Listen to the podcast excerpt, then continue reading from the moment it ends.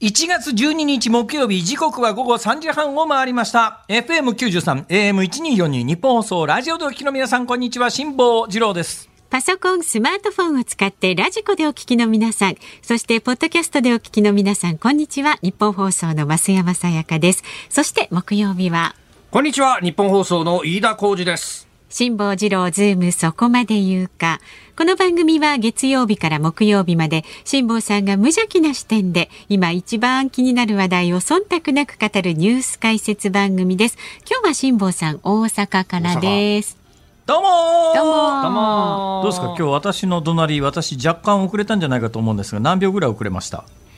あ、でもね、あの、確かにこれスカイプで繋がってますんで、あ、そっちわちゃわちゃしてんなと思いながら見てたんですけど、だったら警告してください。声だけはね、あの、遅れずにいつも通りのタイミングでパそうそうああ、そう。あ、よかったよかった。い、や、私なんか大きなしくじりをしでかしたんじゃないかと思って、すごい今心配しながら時計見ながらですね。ええええなんかあの、もしかすると、あの、スーというか、ノンモンというか、我々の業界では音が出ないことなんて言いますか。ノンモンでわかりますか？あ、ノンモンって言いますか？ノンモンっては関西だな、関西だ。なんか音が出ないのをノンモンっていうような言い方して、私もね、字が思い浮かばないんですけれども伝統的に関西の放送業界ではええ、あの、ノンモンでみたいな、つまり音が出なくてみたいなことをそういう言い方をするんですよ。まあ、それをともかくとしてですねはい、今一番気になる話題ですか？はい。いいですか？一番気になる話題を。はっきり申し上げて。はい。どうぞ。突然思ったんです、今日私。ネットニュースをつらつら見ていて、うん。はい。武道館でイベントやりたい。あれ？ええどうしました？びっくりな武道館で、武道館ででイベントやりたい。あの、日本武道館ですよね。武道館って他にあるんですか？いや、日本武道館ですよ、武道館うんまあ。東京武道館っていうのもね、あの、九段下の靖国神社下降りたところにあるやつ。はいはいはいはいはいあああの、玉ねぎが上に乗っかってるやつ。はい。はいあれ日本武道館でよろしゅうございましょうか？日本武道館でね。いや、日本武道館でイベントやりたいと、おこう思ったんですよ。なんと。といで、なんで思ったかというとですね、はい。まあ、とあるあのラジオの DJ がですね、お辞めになるということあがーニュースになってて、どうもなんか日本武道館でええ。イベントを成功させたと。ありましたね。そうですそれでふっと思い出したんだけど、去年かなんか、例のあの国葬かなんかの時に、はいはいはい武道館の映像が国葬前に撮影された時に、はい。そのイベントの告知の横断幕というか、垂れ幕がかかってたような気がするんです。あそれで私、それを思い出してですね、あはい。武道館でイベントって、人生の中でいっぺんやってみたいよねとこう思ったりなんかして、その上ですよ。あのこの番組をお聞きの方はご存知だと思いますが、私、去年の年末から、はい。ピアノ教室に通い始めて、まさかちょっと、ピアノ。もうすでに、ハッピーバスデーまで弾けるようになっちゃったんですね。だからどんな誕生会でも参加できて、発表会っていうか、誕生会で。お祝いできますね。弾いちゃうよろんなとこで。もうごいハッピーバースデーどこでも弾けるわけですよ。なるほど。で、そこからさらに遡ったらですね、はいあの私、2021年に太平洋横断中のやらかした時に、ええええ太平洋横断の最中に、あのネットで1万4800円で買ったトランペットを持ち込んで、はい。これを毎日5分ずつぐらい吹いてたんですね。毎日5分2ヶ月だから往復5ヶ月間吹き続けてもうーんなかなか大変大変なもんだったんですが トランペットというのはとんでもねえ楽器だなこれと。いやい。や、まあ、はい、でも、まあ、一応トランペットもそういうことではですおねー。ドレミファソラシドぐらいはなんとかなりますから。ねピアノも「ハッピーバースデートゥーユー」吹けるし。なんだって今なんか言った？ほら、金曜ロードショーとか、トランペットといえば。あニニロソみたいなやつですニニかロソみたいな。ああのね、トランペットはね、音が出てもね、音階は出るんだけど、ああいうニニロソみたいな音は出ないんです。これが不思議な楽器だよね。うん。あのね。きちゃんと音階はあの最近 iPhone 見ると iPhone の中にあのえっとチューナー入ってるじゃないですか。チューナー入ってる。あの絶対音感の人なんかすごいですね。絶対音感の人。この間絶対音感の人と飯食っててですね。あの手前のグラスをカーンって叩いたんですよ、ん。そしたら「うーんなんとかのそう」みたいなことを言うわけですよ嘘だろうと思って、え iPhone のあのチューナーを立ち上げてコーンってやったら確かになんとかの G って出てなんとかのそうって出るんですうわすやっぱ絶対音感の人ってすげえな、この人生きづらいだろうなって。だって全部音が全て音階に聞こえるわけだから、うんこんな不自由な人生はなかろうと思うだけど、ん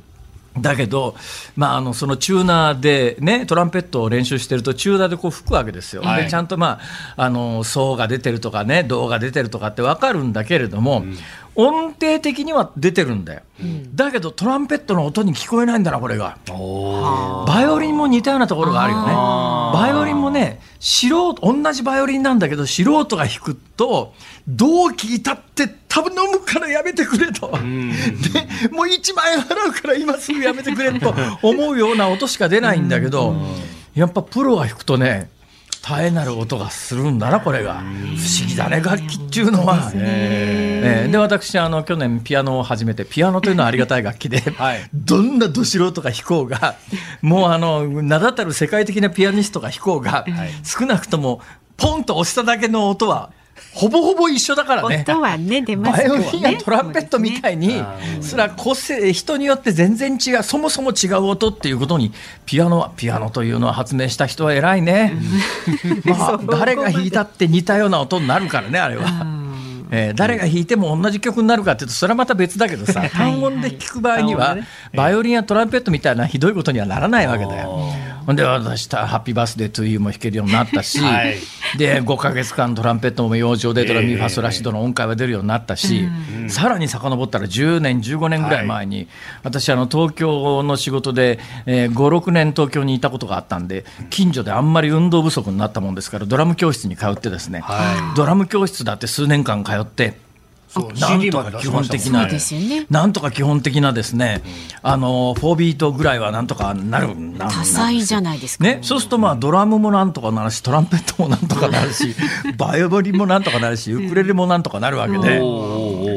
どうだろうか武道館。おやりますか。それを聞かせるの飯田君一曲歌ってもらうから え俺？うん。いやいやいやいや。武道館っていくらぐらいで借り上げ借りられるんだろ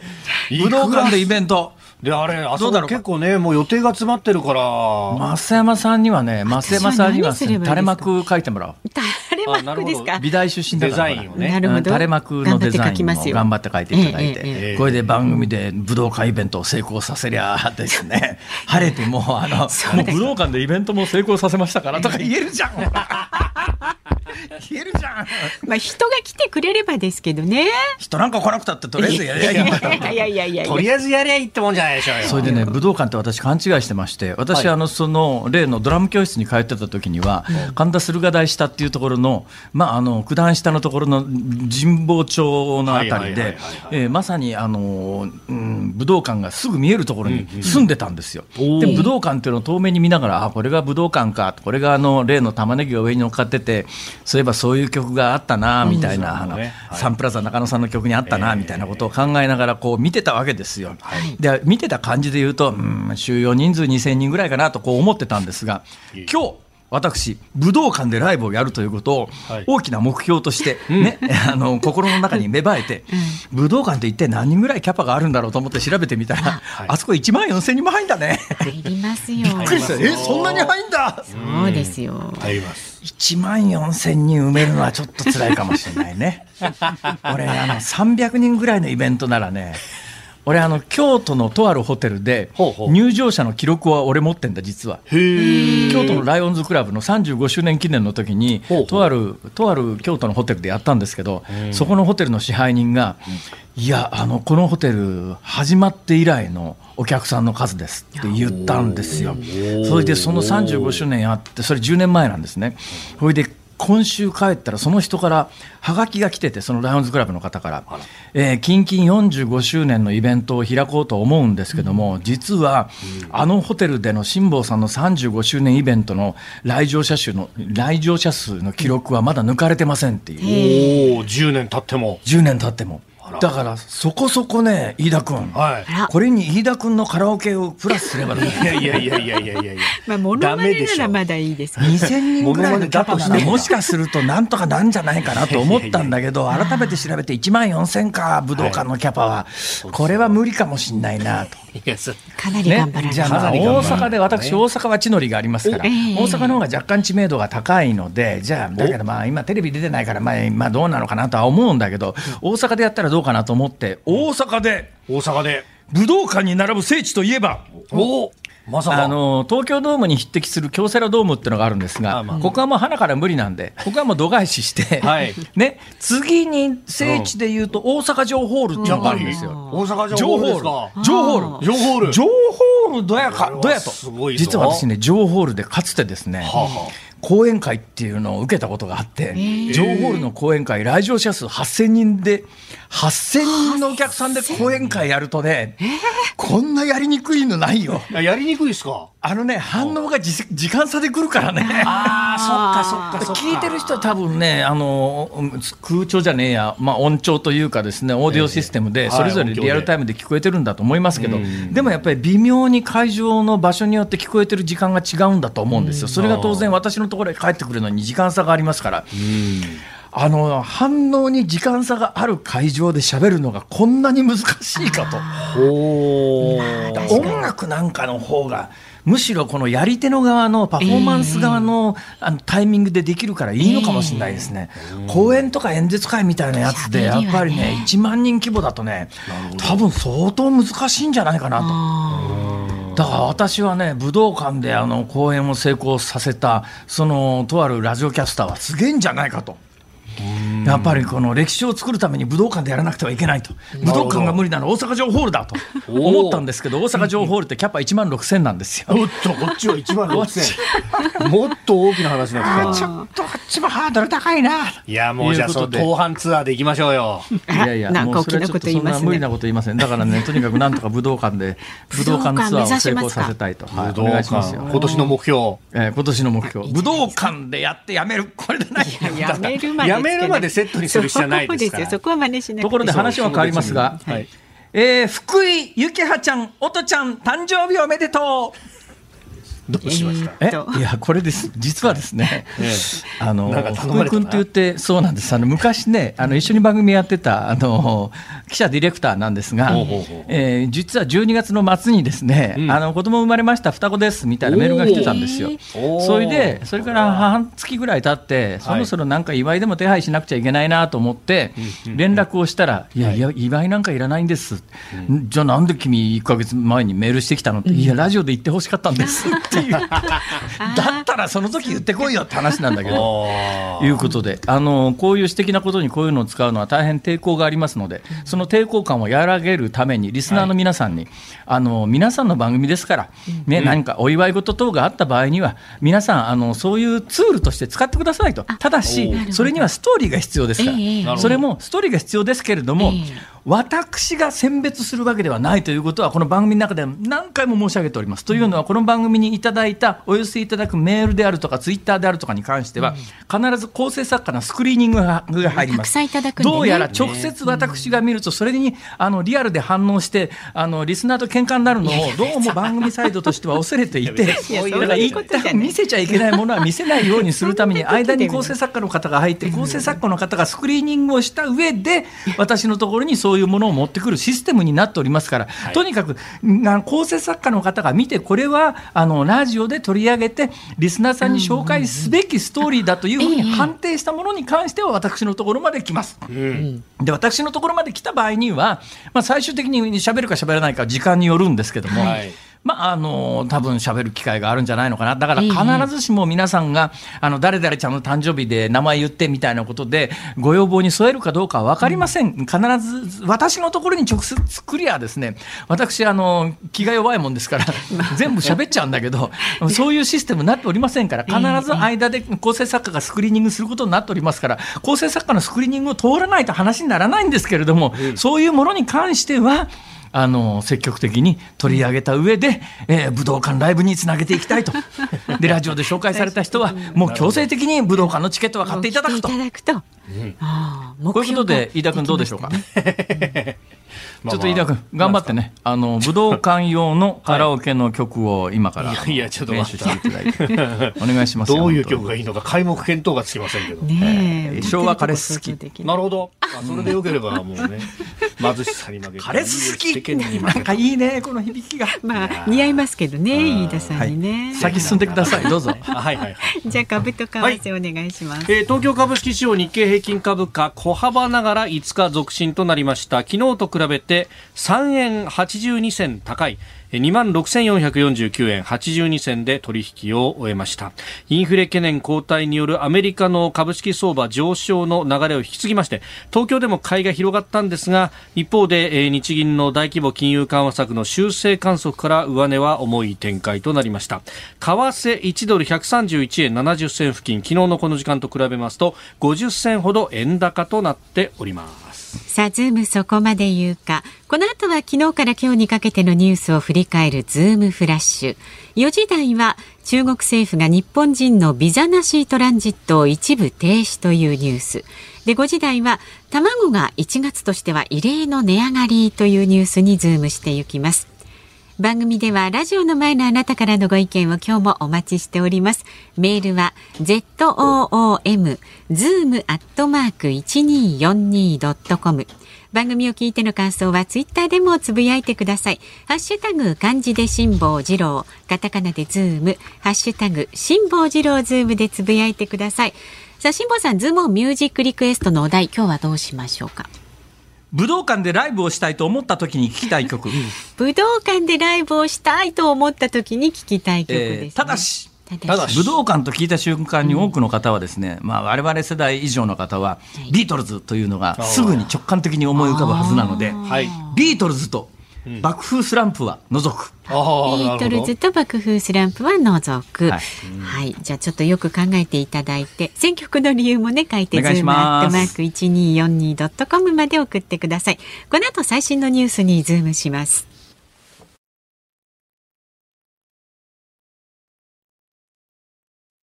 大阪梅田の日本放送関西支社と東京有楽町日本放送をつないでお送りしています。今日のズームそこまで言うか。まずは昨日から今日にかけてのニュースを紹介するズームフラッシュです。岸田総理大臣は日本時間の昨夜イギリスのスナク首相と会談を行いました。会談後イギリス軍と共同訓練をしやすくする円滑化協定に署名しました。また会談ではイギリスの TPP 環太平洋経済連携協定の加盟を含む貿易分野の協力や経済安全保障分野でも意見が交わされたとみられます。韓国外務省は今日国会でいわゆる元徴用工訴訟をめぐる問題の解決に向けた公開討論会を開き既存の公益法人日程強制動員被害者支援財団が被告の日本企業の賠償金を肩代わりする案について説明しました。韓国外務省からアジア太平洋局長が出席し被告の日本企業の謝罪を得るのは困難との認識を示すと同時に日本が過去に表明した痛切なお詫びと反省を維持継承することが重要だと指摘しました。中国政府は国内メディアを対象に記者資格の試験を開始すると発表しました。試験は毎年行われ政治に関する理解度や職業道徳を問います。香港メディアによりますと初回の試験は今年の11月に実施される見込みです。学校法人森友学園をめぐり国などの補助金およそ1億7000万円を騙し取ったとして詐欺罪などに問われた学園理事長の籠池康則妻の純子両被告について最高裁第一小法廷は今月10日付で2人の上告を棄却する決定をしました。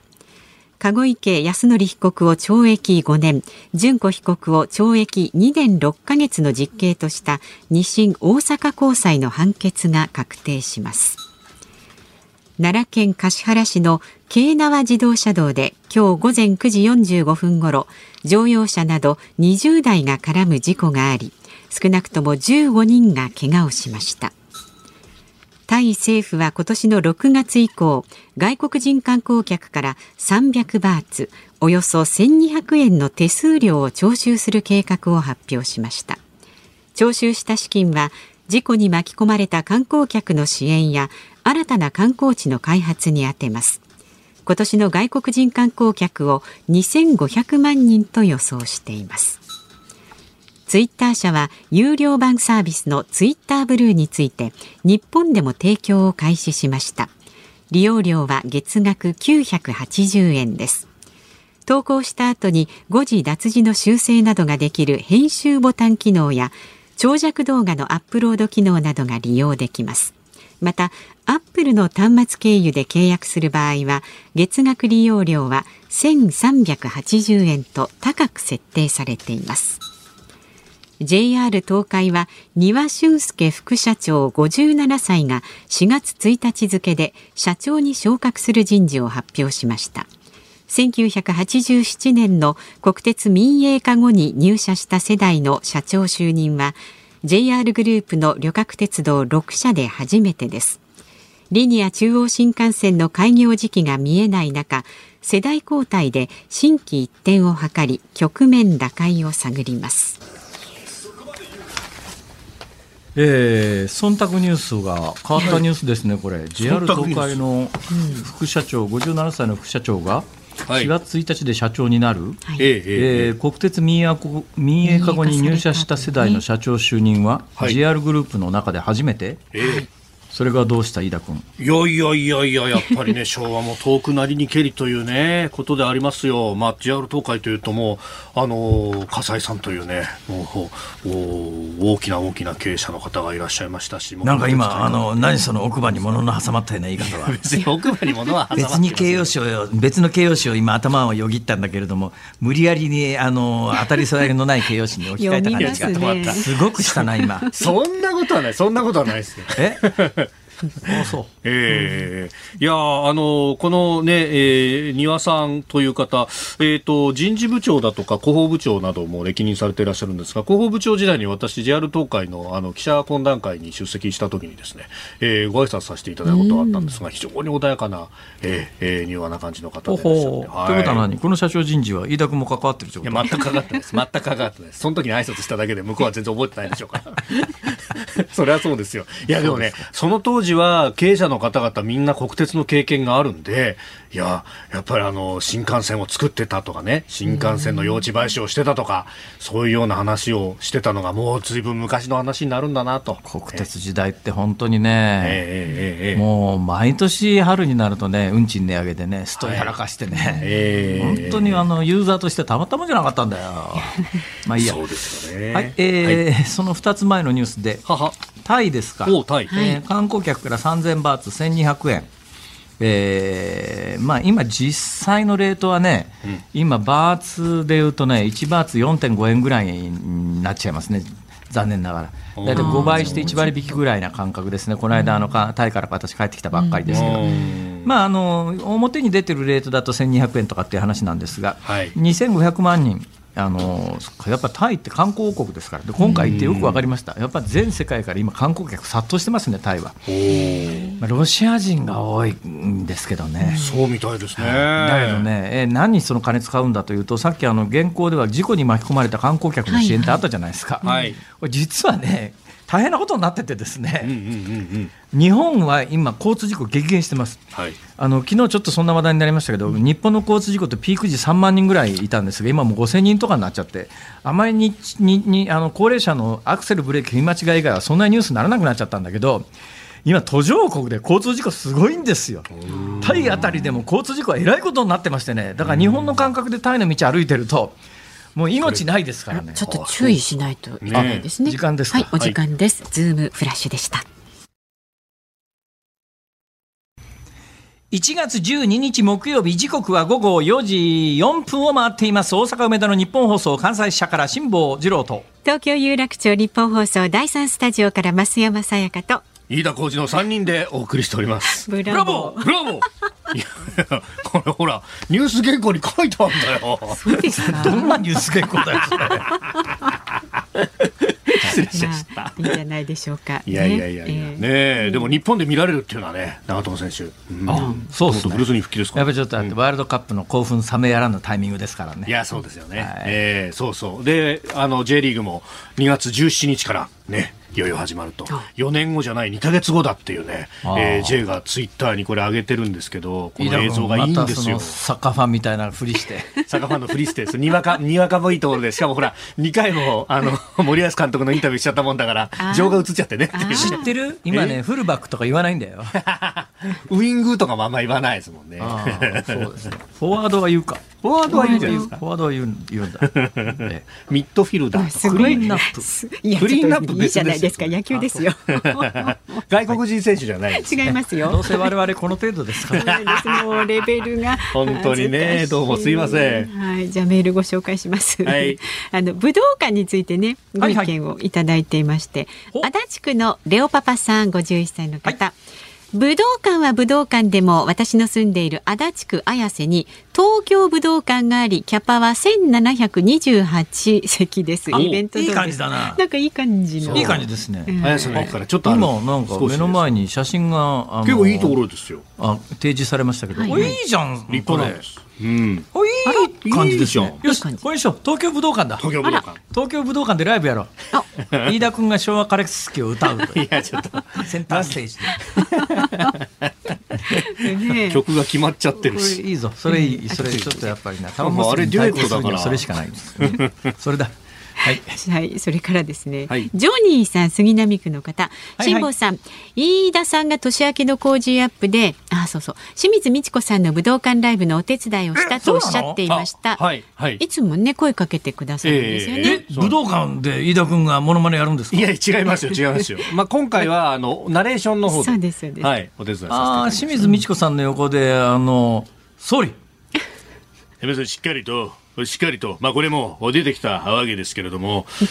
今年は検討に次ぐ検討を異次元に重ねていく所存です。いけるんじゃないか？いけるぞ、これは。これは絶対いけると思うよ、これ。これ結構武道館クオリティじゃないかと思うな。おっと？あとね、ツイッターで渡辺さんという方が、あの、オープニングトークで、ノンモンってあったじゃないですか。はいはいはいはいあれについてですね、えーノンモジュレーション、無変調から来てると聞いたことがありますという。はい。やっぱ業界用語でね、音のないのをノンモンって言うんだよ。我々無音って言いますかね。まあ、無変調ってなんか技術の人からは聞いたことあるかもしれない。ノンモン。ノンモン我々はノンモンで結構うん言葉として慣れてますけども、業界以外では確かに聞いたことのない表現だなとは思いますけどね。はい。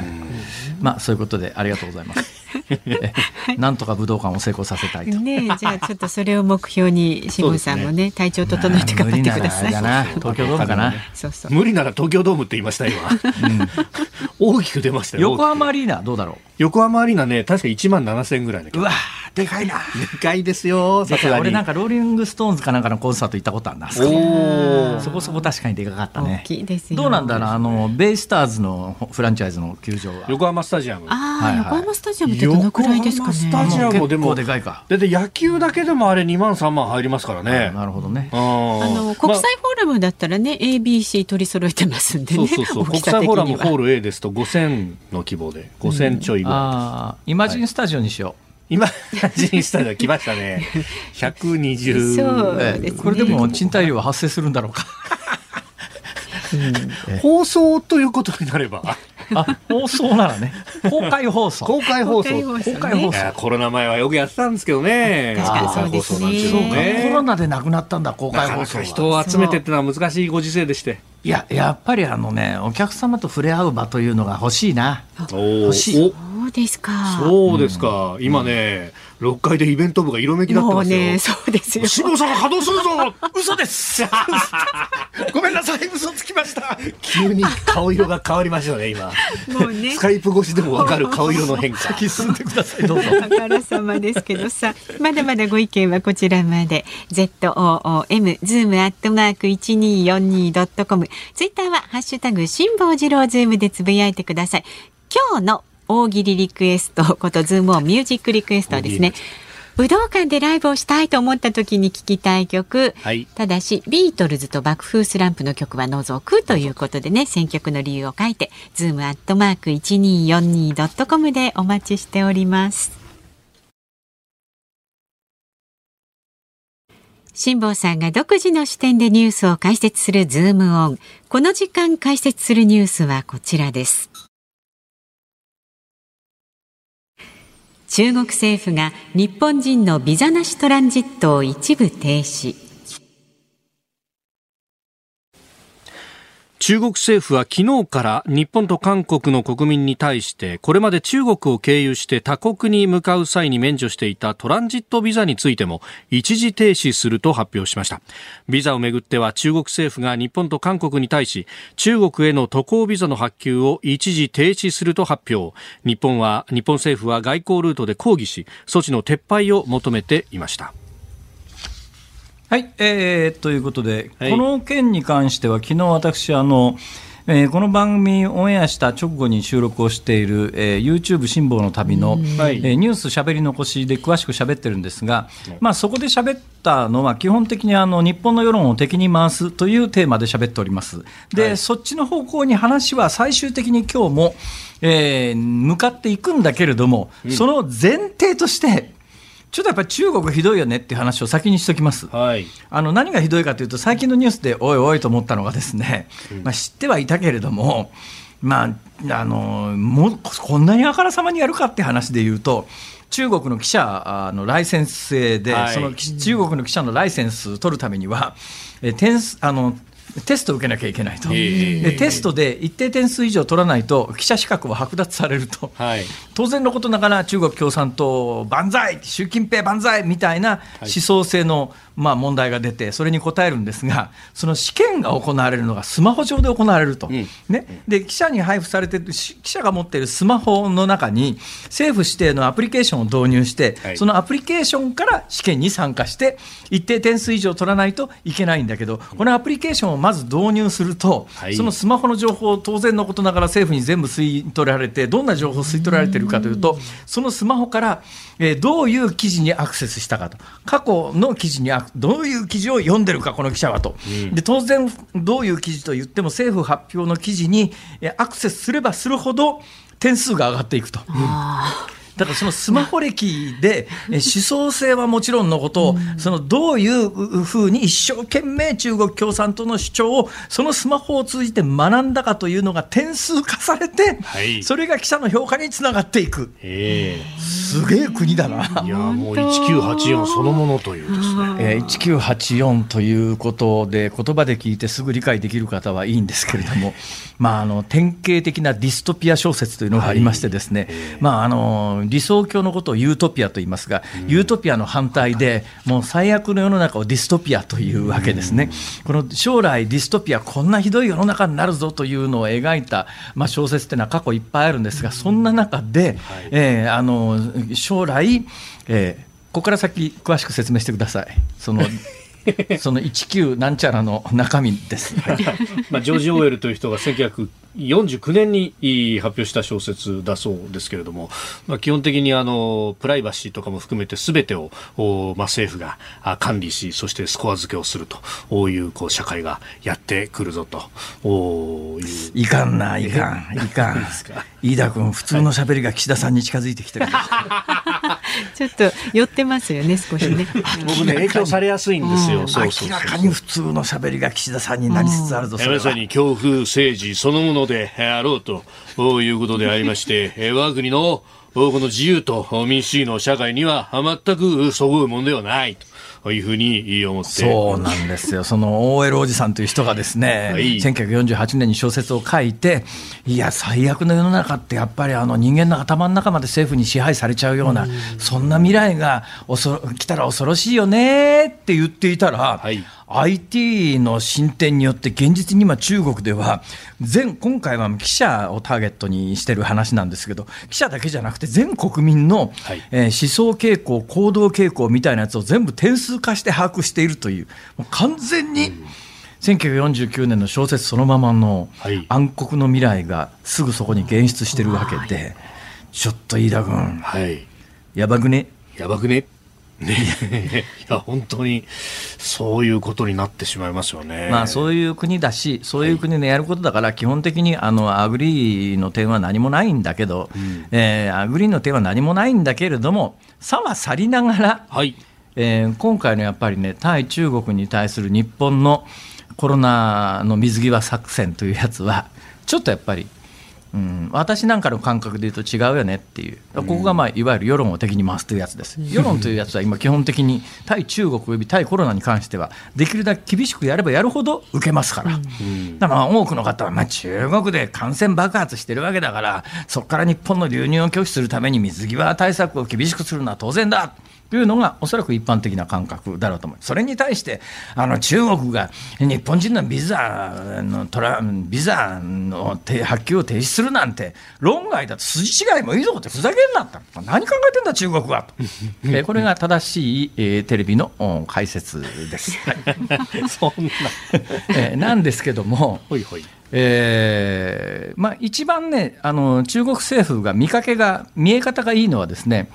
日本人に対して同じことをやらかすと。つまり、えー、このビザがどうのこうのじゃなくて、はい、日本から中国に入ってくる観光客その他に関して言うと、国境で、えー、検査をやって、PCR 検査をやって、あのコロナだったら隔離するぞっていう政策は、まあ、それだったら相互主義ですから。うん、そうですね。ね、でまああの、世界で最も去年の年末に、はい、えー、公式データ上、感染者の多い国は日本ですからね。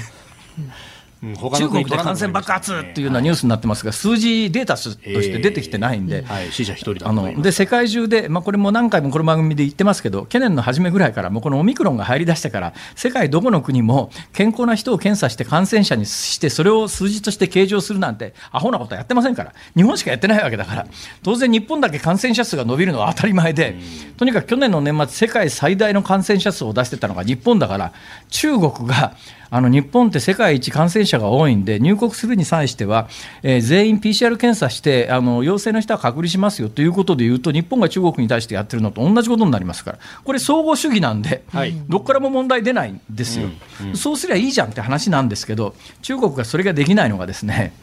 体制ができてないんですよね、基本的に。で日本は今回、中国に対してそれができるのは、はい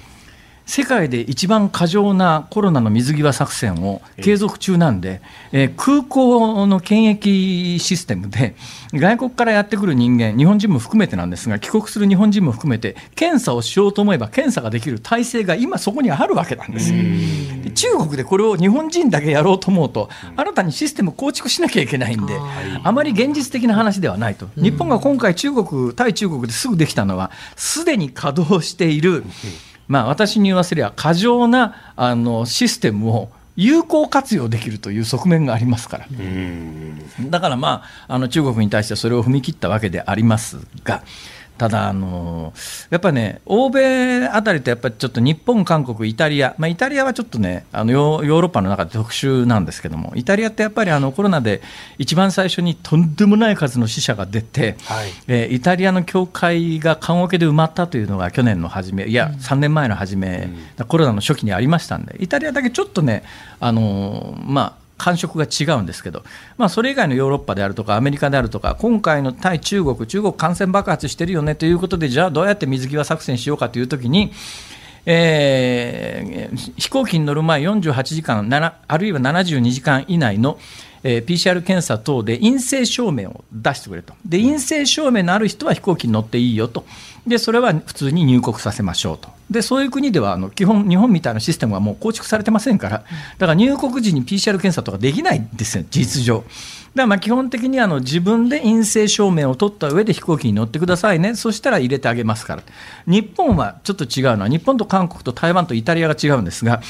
あの日本に入ってくる場合には、まず中国で飛行機に乗る前に、72時間前に PCR 検査を受けて陰性証明取ってくださいね。ここは欧米と同じなんですが、その後日本の空港でもう一遍検査を受けてくださいねと、でここで日本の空港で検査を受けて、そこで陽性だったらそこから隔離しますと、そうすると、むちゃくちゃハードル高くなるよね、だから出国前、あの陰性証明だけなら、まあ、そこから先リスクがなくなるわけだけども、出国前陰性証明したけども飛行機に乗りました。日本の水際審査で、えー、陽性が確定しました。そこからあの隔離に入りますということになると動き取れなくなっちゃうんで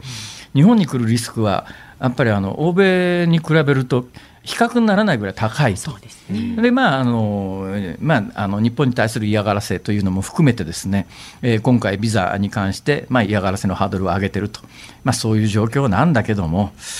まあ、中国のやり方はもうちょっと論外とはいえ、論外とはいえ、やっぱり日本のやってるコロナの対策って、世界の中でやっぱりちょっと、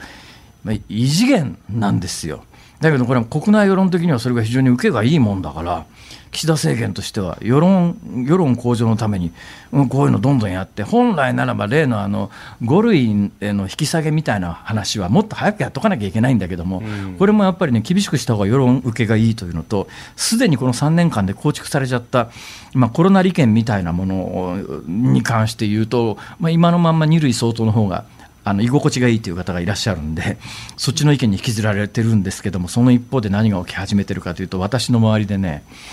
感染爆発起きてます。もうもうオミクロンってそういう病気ですから調べれば調べるほど出るんですよ。ただし中国に関して言うとね、まあ、あの褒めるわけじゃないですよ、先ほどから言ってます言ってるように、私は中国共産党政権に関しては極めて強い不快感を持っておりますから、褒める気は毛頭ないんだけど、よく考えてんなと思ったんですよ。うん、春節でしょ、はい、中国の人で人の移動が爆発的に近々増えるわけですよ。えーところが中国の対策変更が去年の12月7日なんです。よ。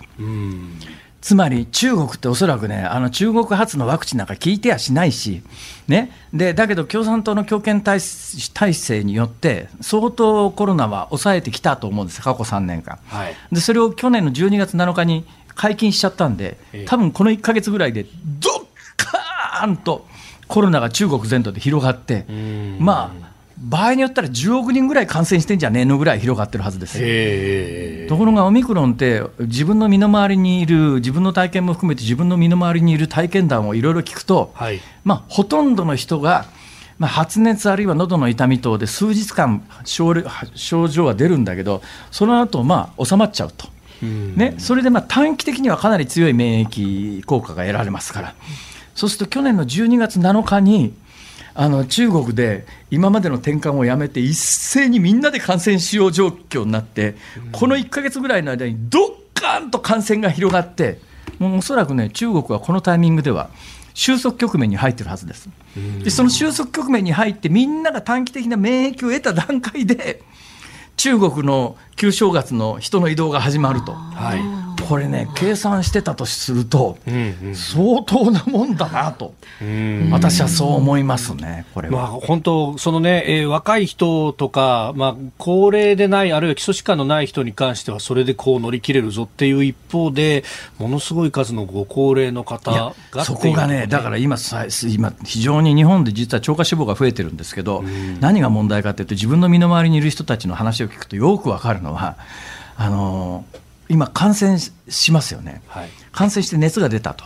ね、ほいで病院に電話して、あのすいません、ちょっとコロナで家で抗原検査の検査してみたら、コロナ陽性でコロナなんです、僕、コロナだと思うんです、診察してくださいって言った人は、私の身の回りにいる人間は100%診療拒否、あもう全く受け入れてくんない。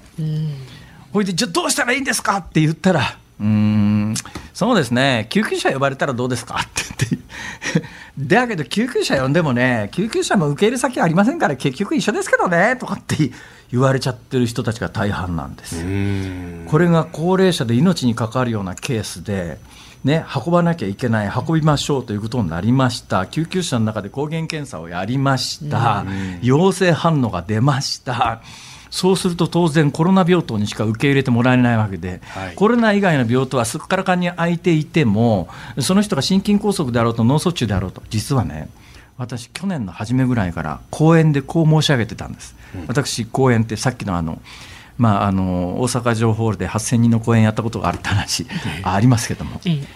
何もここでその自慢話を蒸し返さなくてもいいだろう。ね飯田君。でも去年の初めぐらいから講演するときに必ず私の講演会って基本的に高齢者が中心なんですよ。あるところの講演会なんかすごいですよ。私大体講演で喋りながら冒頭で今日のお客さんの平均年齢何歳ぐらいかなとこう見ながら喋り始めるんですね。でその会場の平均年齢を見ながら話の内容をちょっとずつ変えていくんですが、数年前、去るところの講演会で、私、冒頭喋りながら、今日の平均年齢何歳ぐらいかなと思って、頭の中で計算して弾き出した数字が、92歳。嘘そうですか。日本の高齢化はすごいことになっているぞ、飯田君。すごいっすね。それでそういう高齢者中心の講演会で必ず去年から申し上げてるのは、皆さん、あの絶対にコロナに感染してはいけませんと、とにかくどんな手使ってでもコロナの感染は予防してくださいと、皆さん、今、コロナに感染すると殺されますよと、コロナで死ぬんじゃなくて、コロナに感染してると、皆さんの持病の治療を適切に行ってもらえずに、ね、コロナ病棟に運ばれていって、えーそれで時間もかかって、適切な治療が行われずに死んでしまう可能性がありますから、皆さん、とにかくコロナにだけは今、絶対に感染してはいけませんと、コロナにかかると死んでしまいますよと、去年の初めから実は私、言い続けてるんですが、今、巷で起きてることは、どうもそういうことらしくてですね。コロナで死んでるっちゅうよりは、コロナに感染したんだけれども、コロナに感染してるがゆえに、あの病院で適切に治療がしてもらえずに亡くなってるというケースが非常に多いんではなかろうかということでいうと、これ、まさに現状、コロナを2類相当扱いにしてるがゆえの弊害じゃないのか、飯田君。総理 山下さん、しっかりとお検討を加速させるということを決定いたしました。そうだな、これ、あのはい。何聞いても逃げるときに一番いいよね。しっかりと検討を。そうしっかりと検討で、それはどう？そうなんだよ、ね素晴らしいなそうしてみるとな、俺も今後のコメント全部これにしよう。そんなところで感心して真似されてもね何の得にもならないですよ。あそうですか、はい。えーまあそんなこんなです。はい、えーいうことでね、はい。まあ今回のあの中国のやり口は、はい。まああの論外。論外ですよ。論外なんだけれども論外なんだけれども日本のやってることが必ずしもそれであの世論受けがいいからといってそれが全面的に正しいかというとちょっとその辺は。冷静に考えなくちゃまずいんじゃないの？と、やっぱり今みたいに医療、なんで医療が崩壊してるんだっていうようなことも含めて考えたときに、今のままほっとくと助かる命も助からなくなってんじゃないの？やっぱり最近ちょっと気になってるのは、私はね、超過死亡という、で通常だったらこのぐらいの人数死ぬよねっていうのが過去の統計で明らかなんだけれども、その数字がですね、やっぱりちょっと増えてきてるんですよ。うん。そうすると死ななくてもいい人が増えてんじゃないの？と。はい。でも一般的な解釈で言うと、いやあの、目に見えないコロナで死んでる人があの計上されてないんだっていうのが、おそらく公式見解の人が多いんだと思いますけれども、いや、果たしてそうなのかと。えーその辺がね、よくわかんないです。つまり今のコロナ死と発表されている人たちが、本当にコロナが悪化し悪化して死んでるのか、他の病気が悪化して死んでる人がたまたまコロナに感染してただけなのかというのの区別がつかないんですよ、統計見るだけでは。でこの辺はしっかりデータを読み解いた上で、問題解決のためには何をすればいいのかということを政権は適切に判断すべきなんだけれども、はい。全くそんな気配がないんだな、岸田政権は。総理はい。便利ですね、この総理はね、本当になんかこう、ね、不当点代わりに大変便利次ね、あの。徴用工の訴訟の解説に移ろうかと思ったんだけど、ええ時間がちょっとね、はいちょっと無理だな、これはな。はい。はい、じゃあまあ、一旦ここのコーナー、ここまでとさせていただきます。ははいはい。えーもうさらに詳しくはあの世論を敵に回す私のニュース解説というところを参照していただければと思います。はい。ズーム日本放送辛坊治郎ズームそこまで言うかをポッドキャスト YouTube でお聞きのあなたいつもどうもありがとうございます。日本放送の増山さやかです。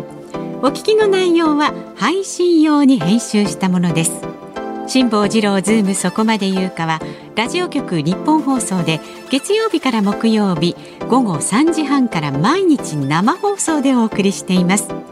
番組はラジオの FM93 AM1242 に加えてラジコでもお聞きいただけます。ラジオラジコではポッドキャスト YouTube 版にはないコンテンツが盛りだくさん。アトムさん吉田由紀ちゃんの中継企画。さらに辛坊さんが「夕刊富士」の気になる記事を解説するコーナー。そして辛坊さんが聞きたい曲をお送りする「ズームオンミュージックリクエスト」などラジオラジコでしか聞けないあんなことやこんなことがいっぱいです。ポッドキャスト YouTube を聞いた後はぜひラジオラジコで辛坊治郎ズームそこまで言うかをお楽しみください。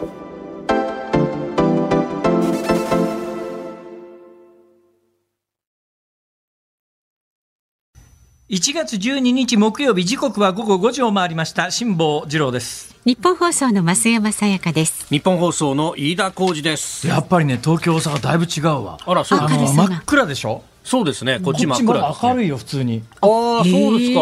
うん。外で新聞読めるぐらいの明るさは十分ある。じゃあこんばんはって感じじゃないんですね。いやこっちはまあ微妙だな。こんにちは。でもないけどこんばんはでもないな。本当にトワイライトで、ううん。ん外でまあかろうじて文庫本読めるぐらいの明るさはある、読めないですね。いやね。東京は無理でしょ。東京は真っ暗でしょ、真っ暗ですね。いやだからこのね東西500キロ結構大きいんだもんじゃあ5時1分過ぎました、はい。ズームをミュージックリクエストご紹介していく時間です。今日のお題はですね武道館でライブをしたいと思った時に聴きたい曲、はい。ビートルズと爆風スランプ除くということでね、いただいてます。まず横浜市のさゆさん私は子供の頃日本武道館とは日本に果物のブドウが栽培されている大きな館があるのだと思っていました。それ初めて聞いたそれはわい。い、ね、今ではその誤解は解けブドウといえばワインと連想するほどの立派な大人になりまし武道館た。確かにそうか。可愛いですけど、なので、はい安全地帯のワインレッドの心をリクエストしますおー。ね。それからはい。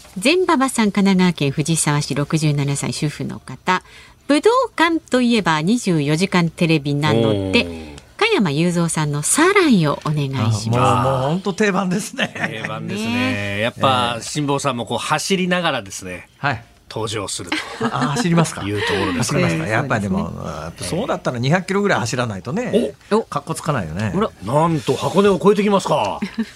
いやー何のために？よくわかんないねそれ。はい。す続いて神奈川県の60歳の大谷淳さん。武道館ライブ。私が武道館で初めて見たライブはビリー・ジョエルです。おー。30年以上前のことですが素晴らしい歌声に心震えた思いは忘れません。ビリー・ジョエル、うん。ね。そう。でもねリクエストはマイライフあマイライフそう。いずれもいい曲だね、神奈川県の65歳の影丸さんはですね、えージョン・レノンでイマジンうん。これ辛坊さん武道館でトークライブですか？日本放送のイマジンスタジオの方がいいんじゃないでしょうえかあの、ね。先ほどそういう結論には達しましたんで。すそうそうそう。でもジョン・レノンまあ、ビートルズうん。ああなるほどなるほど。ね、うん。禁じ点ですねそれね。ーそうですね。ちょっとね、はい。えー市川市にお住まいのしましまはげさん62歳の方エンディングソングはさよならの向こう側山口百恵さんはどうでしょうか？ねああ武道館でマイクを置くわけですかそうそう。白いマイクを。ねえ印象的ですよ。最後にマイク置いて、ねこれ私ねこの曲いいと思うんだけどね、はいちょっとラジオネーム口にしづらいな。いやいやいや何言ってるんですか？まあこの方が好んでこうつけてらっしゃるラジオネームなんでね。しましまハゲ。しましまはげ誰かをあのゆ揶揄してる考わけじゃない。えたとかじゃない。そうですそうそうですか、ええはい。別に、はい 僕は前からですからしましまではない。いやわかりましたよ。あああじゃないああじゃないです。リアクションがおかしい。えあ続いて あしあちょっとね増山さん読みづらいんで僕が増山さん読みづらいんです。かはい、グラタンさん57歳神奈川高座郡の方です。いやはいはい。石川さゆりさんの津軽海峡風景式をお願いします。以前ラジオパークのイベントで 増山さんが津軽海峡風景式を歌ったんですがフルコーラスじゃなかったんで、ぜひ武道館のイベントではフルコーラスでそれお願いしたいな。増山さんに黒歴史なんですよ。これねはめられたんですよまさかあのっていう時イントロが流れてきちゃったからこれもう歌わざるを得ないみたいなもうね あもうなし崩しだったっていうね。もうちょっとこれはねあの振石り返り川さゆりさん。今なんかあの新聞の連載で石川さゆりさんの伝記みたいなやつ掲載されてますけどね、はい。新聞にね。えーさあはい。ということで とえー本日のズームオンリクエスト、はい。次回はあーあの武道館でご披露いただくということで、石川さゆり津軽海峡冬景色。まあ、ご披露はしないですけれどもじゃあ今日のエンディングソングリクエストはね 石川さゆりさん津軽海峡冬景色ということでお送りいたします。はいさあ、番組ではラジオの前のあなたからのご意見は24時間お待ちしております。1月16日、来週の月曜日はですね、夕刊富士で連載中の辛坊さんもね、よくしっかりと読まれてます、ノンフィクション作家で国際コンサルタントの、えー、笠木茂さんに海外派遣の実態について伺っていきます。うんさあメールをお寄せください。えー、ZOOM zoom アットマーク 1242.com ツイッターはハッシュタグ漢字で辛坊治郎カタカナでズーム。ハッシュタグ辛坊治郎ズームであなたからのご意見お待ちしております。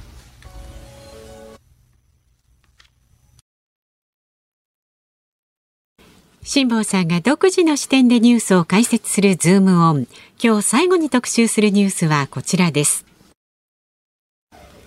鳥インフルエンザの流行で卵が1月としては異例の値上がり。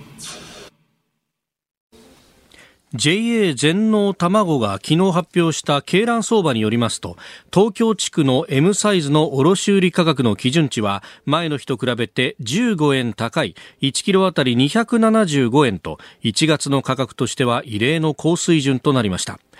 鶏の餌の価格がロシアによるウクライナ侵略の影響で高騰しているところに鳥インフルエンザの流行が重なり去年12月の平均価格は284円と1991年3月以来およそ31年ぶりの高値を記録していました。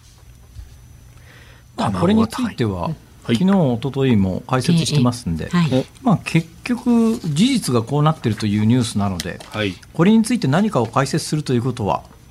極めて不毛な感じが するんだな。なるほど。だって上がってるんだもん。そうですね。もう上がってそれと今の原稿もさ、はい、若干問題があって、鳥の餌の価格がロシアによるウクライナ侵略の影響って、何でもかんでもロシアのウクライナ侵略の影響にすんだよ、まあ、ウクライナ侵略の影響もないとは言えない、言わないけどさ、鳥の餌の価格の高騰の最大の理由は円安だからな。まあ輸入ですからね、これね。それとその1キロあたりっていう、これもニュースの原稿、必ず1キロあたりってこう書いてあるわけだよ。はい、ね、だけど、あのわれわれが興味があるのは10個 ,10 個の値段でさ、で似たような値段だから、これ、錯覚しがちなんだけど、ね、あの前の日と比べて15円高い1キロあたり275円ってちょうどスーパーで売られてる10個入りの値段と似てるんでさ、これはあくまでも卸売価格で、卵1個の平均グラム数って50グラムから60グラムなんだよね。ということはつまり、卵1パック10個入りっていうのは500グラムから600グラムなんだよ。で今のニュース原稿1キロあたりなんだよ。そうですね、うん、ほん1キロあたりで言われても分かんないけどこのニュース原稿に限らず、はい、日本中のニュースの原稿そうなってるよなこれ。10個あたりの店頭価格にしてくれよな。確かにそうですよね。分かりやすいですよね、えー、ちなみに10個あたりの店頭価格、まあ、この番組でもうすでにあの描写をしておりますけど去年の年末に190円台だった、あの東京の私の住んでる近所のスーパーが年明けすぐ1月4日見に行ったら208円でそれで今週の月曜日に見に行ったら、えー、288円まで上がっててですね。で消費税入れると300円超えてるんですよ、はい、私ね10パック入りの卵で300円超えてるのはね初めて見たって言ってもいいぐらいの上がり方ですね。で昨日大阪帰ってきましたよね。で当然まあ大阪の値段はどうなんだろうと思って大阪の近所のスーパーを見に行ったら、はい、えー、消費税抜き248円のパックが山積みになってました、うん、あ東京に比べれば食べやすいんだなと思ったんだけどよく売り場を観察したら248円の隣にね、はい、208円っていうのがコーナーとしてはあるんですよ。ほうほう。そこは全部売り切れです。だからね、やっぱり消費者の皆さんは価格にものすごくやっぱりと卵に関してデリケートで、はいはい、208円なら、今208円でも、まあ、一時に比べるとだいぶ高いんだけど、えー、でもそれがそのスーパーの最安値だったら、208円の卵卵ってあっという間に売り切れちゃったんだと思うね。で、その隣にある248円の卵は、逆に隣の208円の値札が残ってるもんだから。そうですね、うん。うん、え？だけど208円全部だけど私がこれスーパーの売り場の責任担当者だとしたら、はい、208円が全部売り切れた段階で、そこのコーナーやめちゃうんだけど。そうですね。そうすると見え方としてあここのスーパーで一番安い卵が248円だ。確かにその日は248円の卵が売れ出すかもしれないけれども他のスーパーとの対比をされてここのスーパーは高いんじゃないのかというふうに思われるリスクもある。この辺の商売難しいとこだよね。心理戦だよね。折り込みにはね、208円で先着何名様とか出してるでしょうから、ないのかってことにもなるだろうし。そうなんだよ。だけど昨日私が見に行ったタイミングでは夜の9時ぐらいだったんですが、ね、はい、だから208円の卵が全部売り切れて248円の卵はもう山積みされていたと。えー、価格敏感なだけに、価格敏感な商品だけに、ここまでやっぱり値段が上がってくると、やっぱ家計を預かる人たちの心理的なダメージってすごく大きいだろうなという気はするよね。でね、値段っていうやつはね、はい、まあ、必ずしも世の中需要と供給のバランスだけで決まるんじゃないねっていうのは最近のね、ヨーロッパのインフレ見てるとよくわかるんだけど、インフレのヨーロッパの需要と供給の数字を見てるとね、あの統統計的にはまだね、需要不足だったりするんだよ。だけどヨーロッパの経済統計で需要不足なんだけど、ヨーロッパでは去年10%の物価高になってるわけだから。はいあのそれだけで物価って決まらないんだよねっていうのがよくわかるんで結局じゃあ値段が上がったらあの卵が一定の値段以上になったらもうあの需要が落ちて買わなくなるかっていうとそういうもんでもないし心理的なもので言うとねいっぺん上がっちゃうと抵抗感が薄れてしばらくいや卵って10個入りで148円じゃなかったかってみんながこう過去30年ぐらいでイメージは持ってるんだけどこれ250円前後の値段が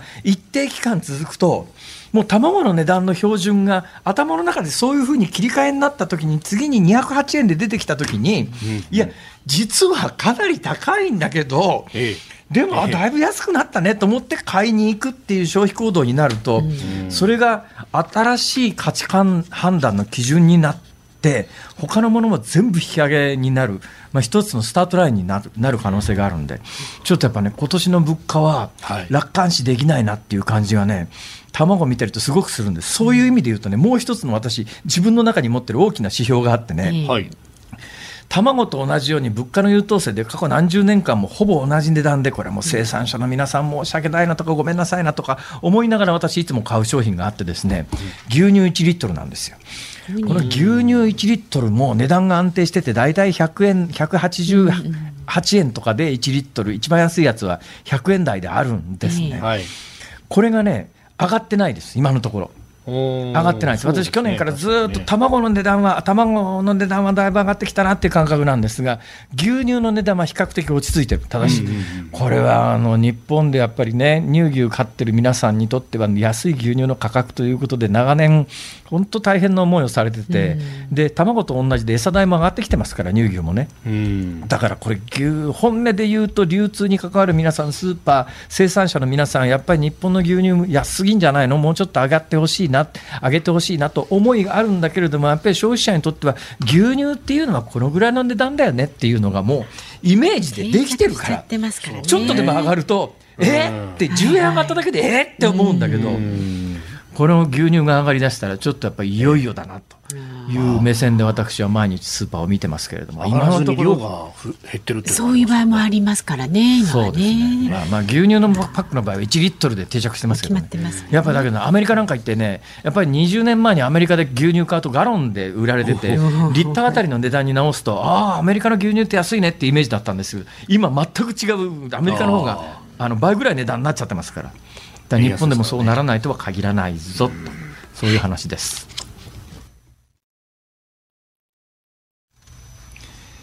ズームミュージックリクエストをお送りしたのは神奈川県グラタンさんからのリクエスト石川さゆり津軽海峡冬景色。冬景色。え、いやー、増山さん、うまいですね。いや、石川さゆりさんの歌声は素晴らしいですよ。私は歌わないですけどね。今、新聞に連載されている石川さゆりさんの伝記を読んでいると、石川さゆりさんは、はい、えー、子供の時に、なんかあの友達が応募した歌のコンテストかなんかの身代わりで行って、当選しちゃったみたいな。そういうのあるんですね。そういうことらしいですけど、作曲、三木隆さん、はい、作詞が阿久悠さん、昨日ご紹介した、お届けしたあの、ね、ジュリーの曲も、はい、阿久悠さんやっぱこの70年代後半の阿久悠さんの、凄さっていうのが、ヒット曲ねほぼと言っていいぐらいですもんはい思いまね。すよね。冒頭の1行2行だけで情景が浮かぶっていうね。ああ、そうだ、連絡船に向かってね。この曲も妙に飯田君が似合う ね。いや確かにいやいや、本当ですも夜行列車冬景色とか枯れすすきとか似合うんだな。まあ夜行列車とかいね。上野からの夜行列車なんていいじゃないですか、これね。えーまだ北斗星がない、青函通りのもなかった時代ですよ。あーえー長くなりそうなんで、じゃあそうですね。はい。お 聞きの日本放送この後は。